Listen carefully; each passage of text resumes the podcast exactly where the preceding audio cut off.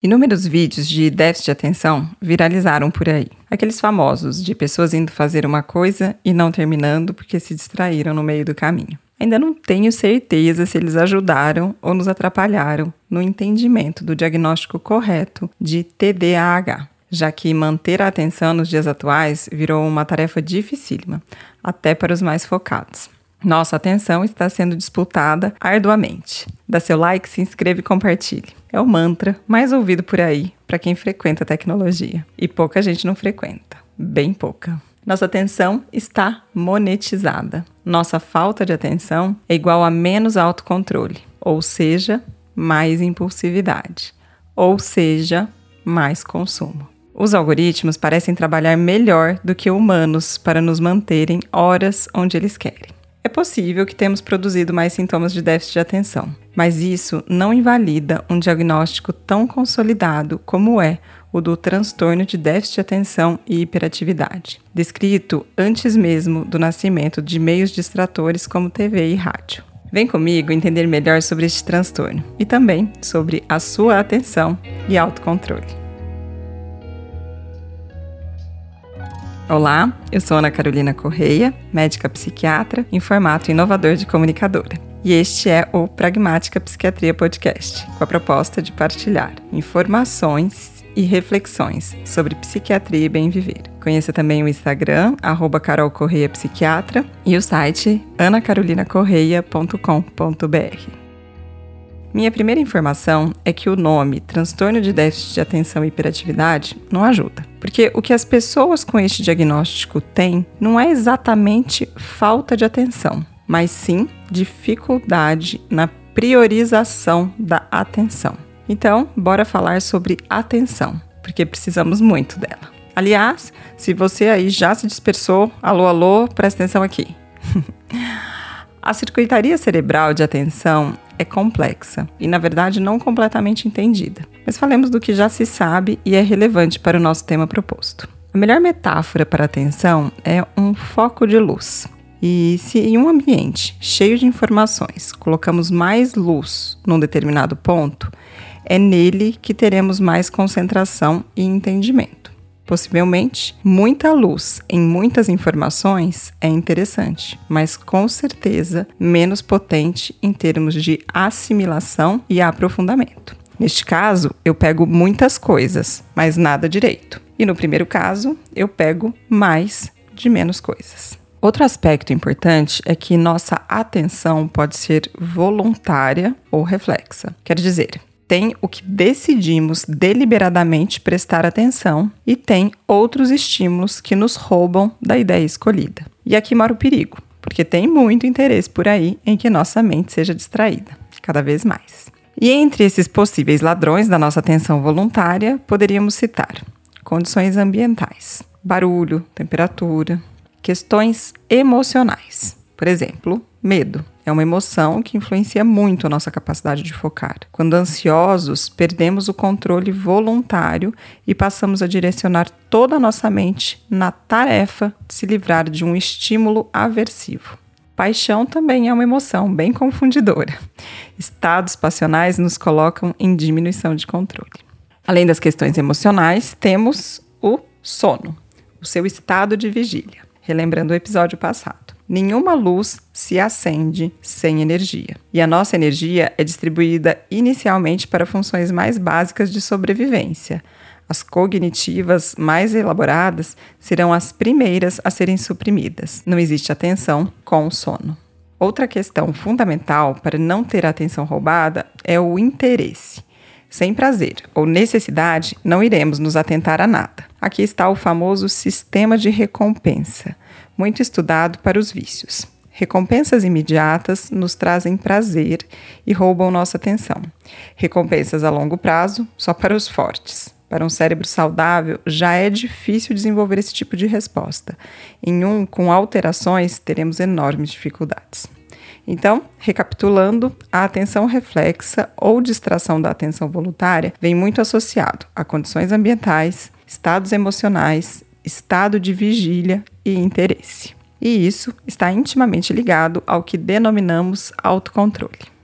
Tenho para mim que o que mais prejudica o indivíduo com TDAH é essa falha. Porque não tem nada mais julgado socialmente do que a pessoa que não se controla. Um mundo de dedos apontados sempre estará ao nosso lado, inclusive apontado por quem quer se distrair dos próprios desvios de autocontrole que todos temos. Mas nada mais humano que isso: perda de controle e julgar o descontrole alheio. Levamos um minuto para julgar o outro e uma vida inteira para nos entender.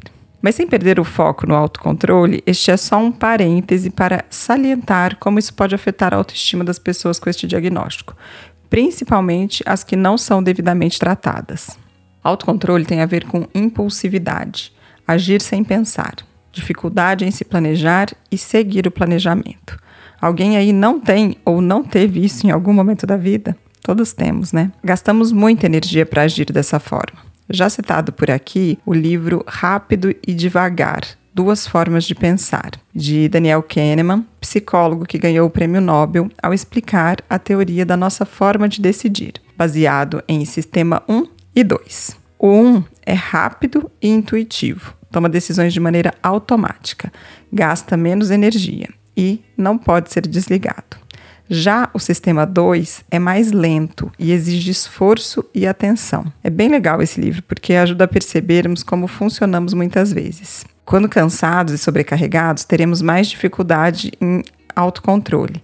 Seguiremos no automático e chamaremos de procrastinação a dificuldade em sair desse modo e ter que gastar energia e para pessoas com o transtorno, o babado é pior. No nosso cérebro, a área responsável pelo planejamento é o córtex pré-frontal, e a substância mais envolvida com o bom funcionamento dele é a dopamina, neurotransmissor.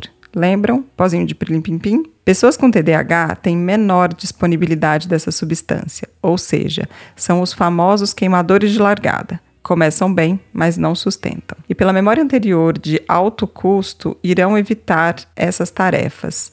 Enfim, a motivação e planejamento estarão comprometidos.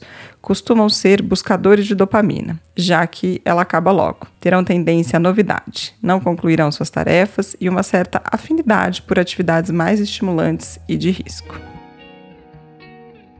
Definimos aqui que o cérebro de alguém com TDAH seria como um canhão de luz que ilumina amplamente e de forma instável, fica mexendo facilmente. E quais são as consequências? Dificuldade em manter foco. Comete muitos erros por distração. Não focar nem quando falam direto com ele, dão aquela viajada básica. Esquecimento. Se perde no meio das tarefas, esquece os compromissos e perde coisas com facilidade. Falar demais. Dificuldade em se controlar. Inquietação motora. Esses sinais podem ser divididos em três tipos: predomínio de déficit de atenção, com predomínio de hiperatividade e ou misto. É uma doença bem documentada. Não foi criada pela indústria farmacêutica, como dito por aí. Existem inúmeros dados científicos comprovando isso. Quando falei anteriormente sobre o julgamento, minha ideia era mostrar que boa parte do preconceito com quem tem TDAH vem da nossa pouca tolerância com esse perfil. A sua incidência é de 5% na infância, enorme, né? E de 2 a 5% na vida adulta. 15% dessas crianças vão continuar desenvolvendo sintomas completos na vida adulta e 70% só alguns dos sintomas, mas com prejuízo.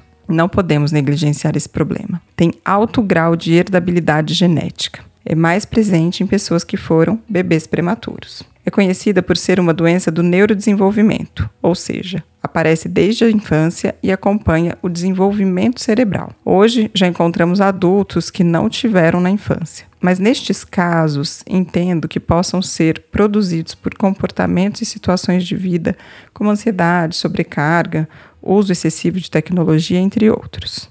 Mas essa é uma opinião. Esses dados ainda são prematuros, uma doença de curso flutuante. O diagnóstico é dado pelo médico especialista, psiquiatra, neurologista, pediatra. Mas acho muito interessante pedir também um teste neuropsicológico aplicado por psicólogos especializados. Esse é um mapa que todo ser humano devia ter. Brincadeira, mas é bem legal. Já é bem falado por aí que parece existir um excesso de diagnósticos e ao mesmo tempo falta. O famoso quem tem não sabe e quem acha que tem, não tem. atendo muitos casos mascarados por outras comorbidades.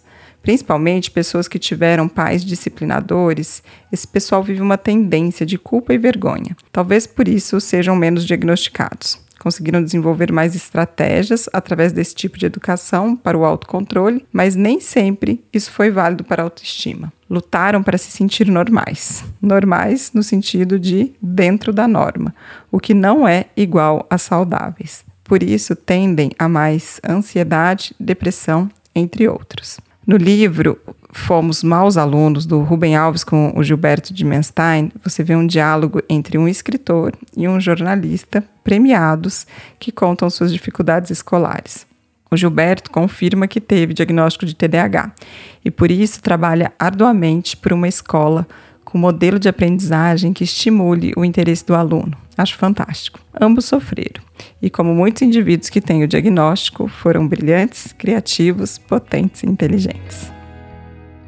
Por fim, o tratamento.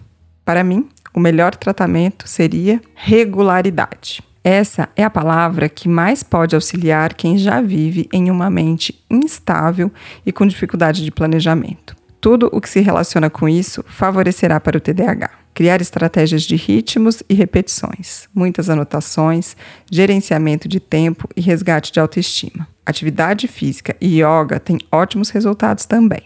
Sobre medicamentos, não temam. É fantástico para crianças, principalmente. Como eu sempre digo por aqui, conheçam os remédios e benefícios que podem trazer, sem ignorar todos os outros aspectos do tratamento, mas não negligencie essa parte. O principal mecanismo de ação desses medicamentos é disponibilizar mais dopamina, ou seja, predispõe o interesse e regularidade nas tarefas. Uma curiosidade sobre a Ritalina, que é um dos remédios mais famosos, é que a história do desenvolvimento dela foi através do italiano Leandro Panizon, que testava a substância na sua esposa, que chamava Margarida, mas o apelido dela era Rita. E ela desejava melhorar sua concentração e o desempenho no tênis. Quem joga tênis sabe como o TDAH pode ser devastador nesse esporte. Temos também hoje em dia as polêmicas com o Venvance, nome comercial da lisdexanfetamina, usada indevidamente por muitos, que mesmo sem ter o diagnóstico querem melhorar a performance. Acho trágico, mas é real. E não devemos usar esse mau exemplo para anular o benefício que ele pode trazer para casos bem indicados. Este mês teremos também o lançamento no Brasil da atomoxetina. Parece que será uma boa opção medicamentosa também. É isso. Acho que para crianças o tratamento é fundamental e para adultos deve ser mais direcionado a minimizar os prejuízos que permaneceram. Enfim, se você chegou aqui sem perder o foco, sem ler nenhuma mensaginha ou se distrair com outros estímulos, você é um ET. Brincadeira. Eu, como uma boa portadora de um leve TDAH, educadas por pais disciplinadores, quase obsessivos e muito amorosos, sobrevivi sem grandes danos. Me trato com muita yoga e ritmos regulares. E por isso também adoro tanto esse formato de podcast. Lavar louça, cozinhar, montar quebra-cabeça, ouvindo temas interessantes é minha cara. Ofereço meu processo criativo a vocês e agradeço sua escuta. Cuidem da sua atenção e autocontrole. Eles são preciosíssimos. Não se vendam barato por aí. Saiam dos automatismos. Para terminar, deixarei uma frase do poeta William Blake: O prazer engravida, o sofrimento faz parir. Um beijo grande.